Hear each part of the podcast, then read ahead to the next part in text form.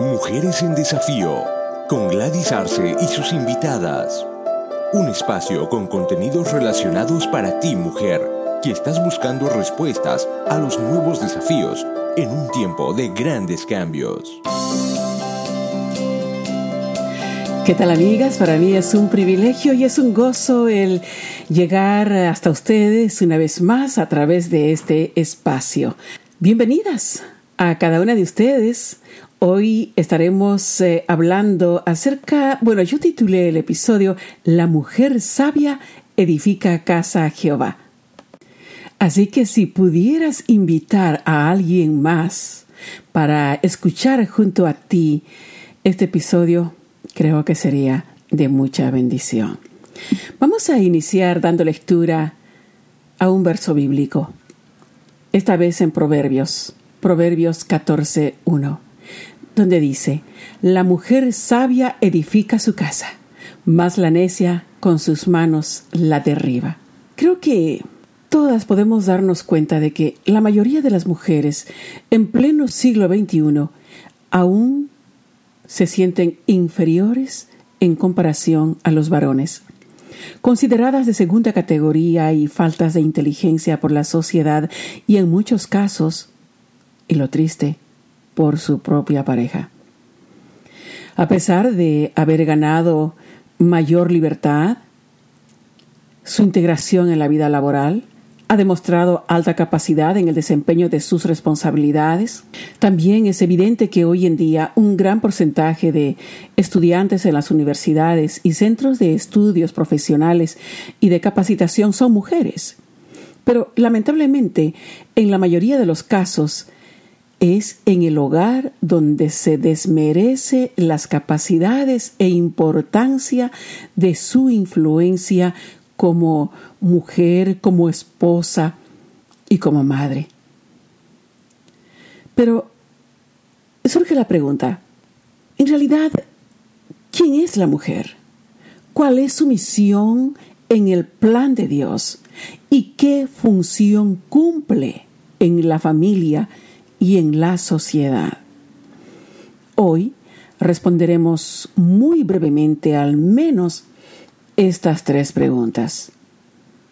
¿Quién soy y de dónde vengo? ¿Cuántas veces te has preguntado eso? En Génesis 1.27 dice la palabra de Dios, creó pues Dios al hombre a imagen suya, a imagen de Dios lo creó, varón y hembra los creó. El verso dice que tienes la identidad de Dios. Naciste porque Dios quiso que nacieras. Te formó y te eligió desde el vientre de tu madre. Perteneces al linaje real de Dios. Así como leemos en 1 Pedro 2.9. Pero vosotros sois linaje escogido real sacerdocio, nación santa, pueblo adquirido para posesión de Dios, a fin de que anunciéis las virtudes, dice el verso bíblico. Razón por la que Dios te protege como a la niña de sus ojos. No te deja ni te, da, ni te abandona. Más bien, te rescata de situaciones difíciles o de peligro y te refugia en la palma de su mano. Si leemos en segunda, en segunda Pedro 2.9, dice, el Señor entonces sabe rescatar de tentación a los piadosos y reservar a los injustos bajo castigo para el día del juicio.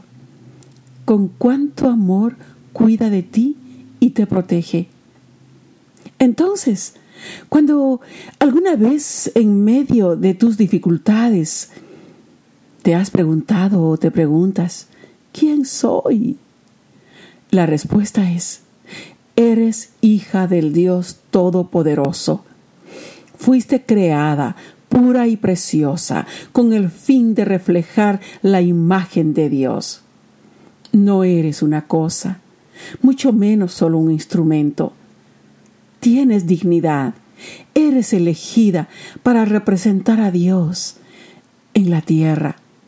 No puedes representar a Dios si no sabes tu identidad y cuál es la misión de Dios en tu vida? Entonces, hablemos acerca de cuál es tu misión en el plan de Dios. Dios lo creó todo con un propósito. La palabra de Dios dice en Génesis 1.28, la primera parte, y los bendijo Dios y les dijo, fructificad y multiplicaos, llenad la tierra y sojuzgadla. Si entendemos bien, se dirigió a ambos, varón y mujer. La mujer era y es parte de esa bendición y responsabilidad compartida. En tal virtud, te dio la principal misión de gestar en tu vientre el milagro de la vida como fruto del amor de la unidad de dos, varón y mujer. Pero también a la mujer refiere la responsabilidad de construir la casa de Dios, como dice en Proverbios 14, la mujer sabia edifica su casa. Quiere decir, construir una familia como la morada de Dios. Para así cumplir esa misión tan noble y de alto valor, te llenó de virtudes y capacidades que además compromete una gran responsabilidad, no solo en tu hogar, sino ante Dios y ante la sociedad. Entonces, ¿qué función cumplo en mi familia y en la sociedad? el designio de Dios se cumple hasta nuestros días. El mundo continúa multiplicándose y la misión de la mujer es inalterable. Construir una familia conforme al corazón de Dios. Esa es la misión de la mujer. En tal razón, te dotó de virtudes sentimientos y capacidades muy importantes y esenciales, como la sabiduría, amor, ternura, paz, paciencia, comprensión, delicadeza y sensibilidad, como recursos para el crecimiento y desarrollo tanto física y espiritual en la crianza de tus hijos para Dios. Para cumplir con este propósito tan digno, construir la morada de Dios en nuestras vidas, en nuestras familias y en la sociedad, la mujer debe estar en condiciones saludables, emocional, física, psicológica y mentalmente.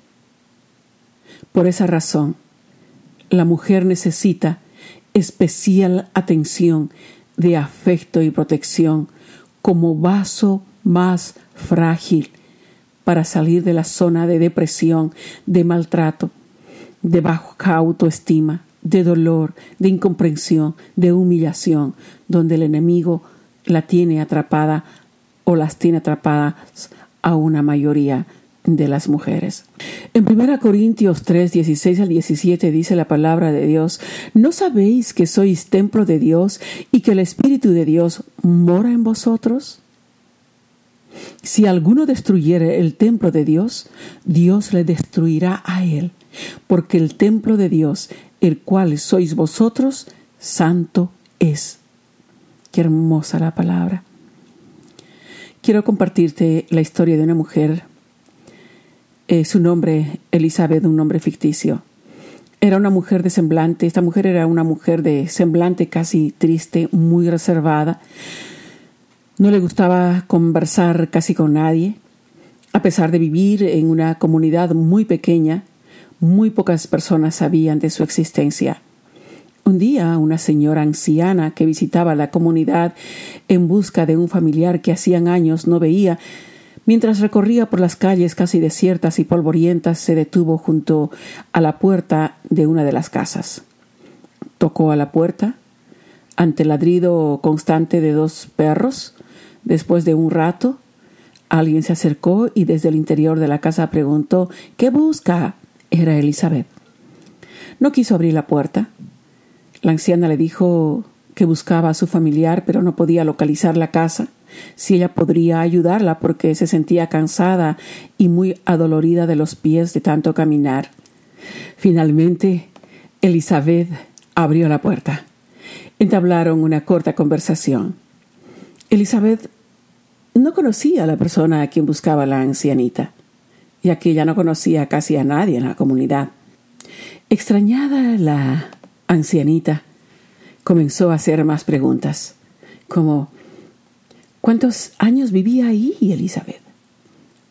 Esa pregunta fue el inicio de una larga conversación. Por la confianza que se ganó la mujer anciana y la necesidad de desahogo que tenía Elizabeth, el diálogo reveló que ella era la esposa de un varón muy reconocido en la comunidad, pero ella vivía completamente recluida en su hogar porque él no la dejaba salir ni al mercado con el fin de evitar que entablara amistad con las personas de la comunidad.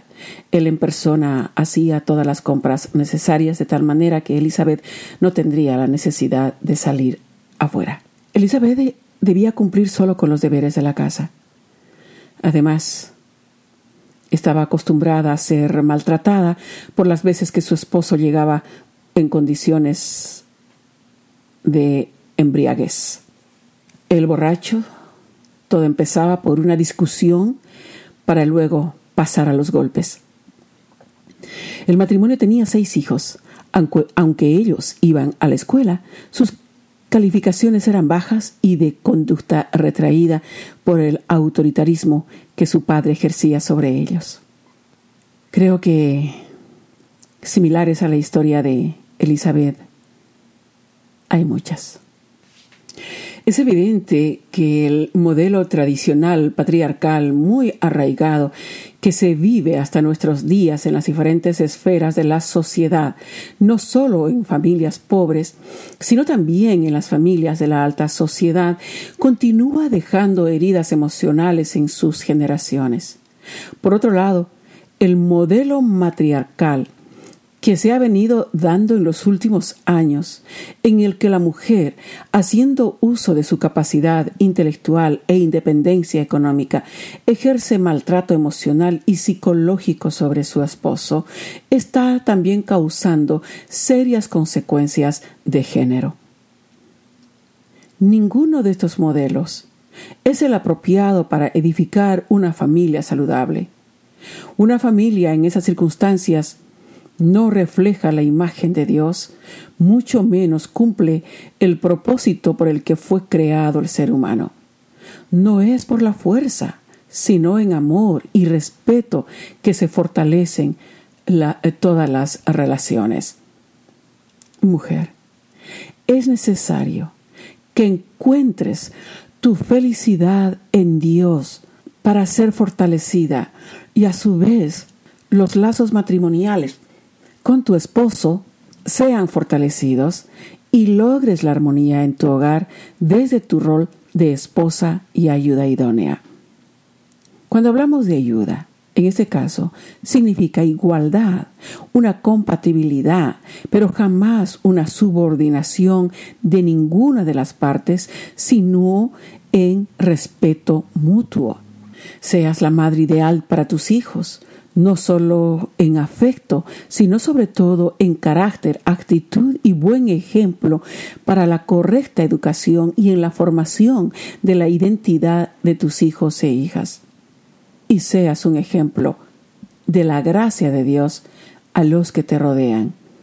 Recuerda que eres un instrumento muy valioso como la defensora de la vida y la constructora de la casa de Dios.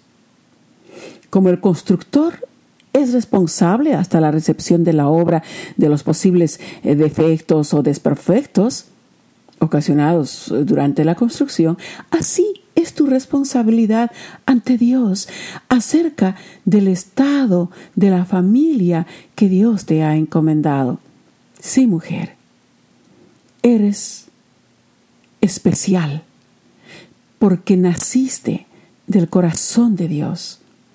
Tu valor sobrepasa al de las piedras preciosas y eres indispensable en el propósito de Dios para construir y proteger tu familia de tantos peligros que la acechan.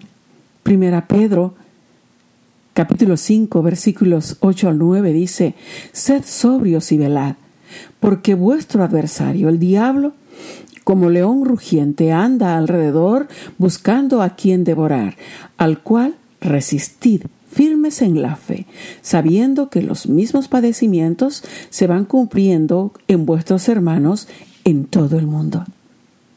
En tanto que Proverbios 9.1 dice, la sabiduría construye su casa y levanta sus siete columnas. Así es. Ejerce la sabiduría que Dios te dio para construir una familia fortalecida y feliz. Además, levanta columnas de protección por medio de la oración y una educación sobre la base de fundamentos bíblicos y de principios y valores. Tu familia es muy importante. En tus manos Dios depositó una gran responsabilidad yo quisiera que podamos leer juntas un salmo que me gusta muchísimo, Salmo 127, 1 al 5. Dice, si el Señor no edifica la casa, de nada sirve que los edificadores se esfuercen. Si el Señor no protege la ciudad, de nada sirve que los guardias la vigilen. De nada sirve que ustedes madruguen o que se acuesten muy tarde si el pan que comen es pan de sufrimiento. Y el Señor da el sueño a los que Él ama. Los hijos son un regalo del Señor. Los frutos del vientre son nuestra recompensa. Los hijos que nos nacen en nuestra juventud son como las flechas en las manos de un guerrero. Dichoso aquel que llena su aljaba con muchas de estas flechas no tendrá de qué avergonzarse cuando se defienda ante sus enemigos. Realmente este verso es hermoso. Si el Señor no edifica la casa, en vano son todos nuestros afanes. Por eso dice, buscad primeramente el reino de Dios y su justicia que la palabra de Dios brille y alumbre tu entendimiento. Para eso te recomiendo leer la Biblia, la cual es una fuente rica e inagotable de los consejos de Dios para cada situación y problema. Sin Dios, todo esfuerzo es vano.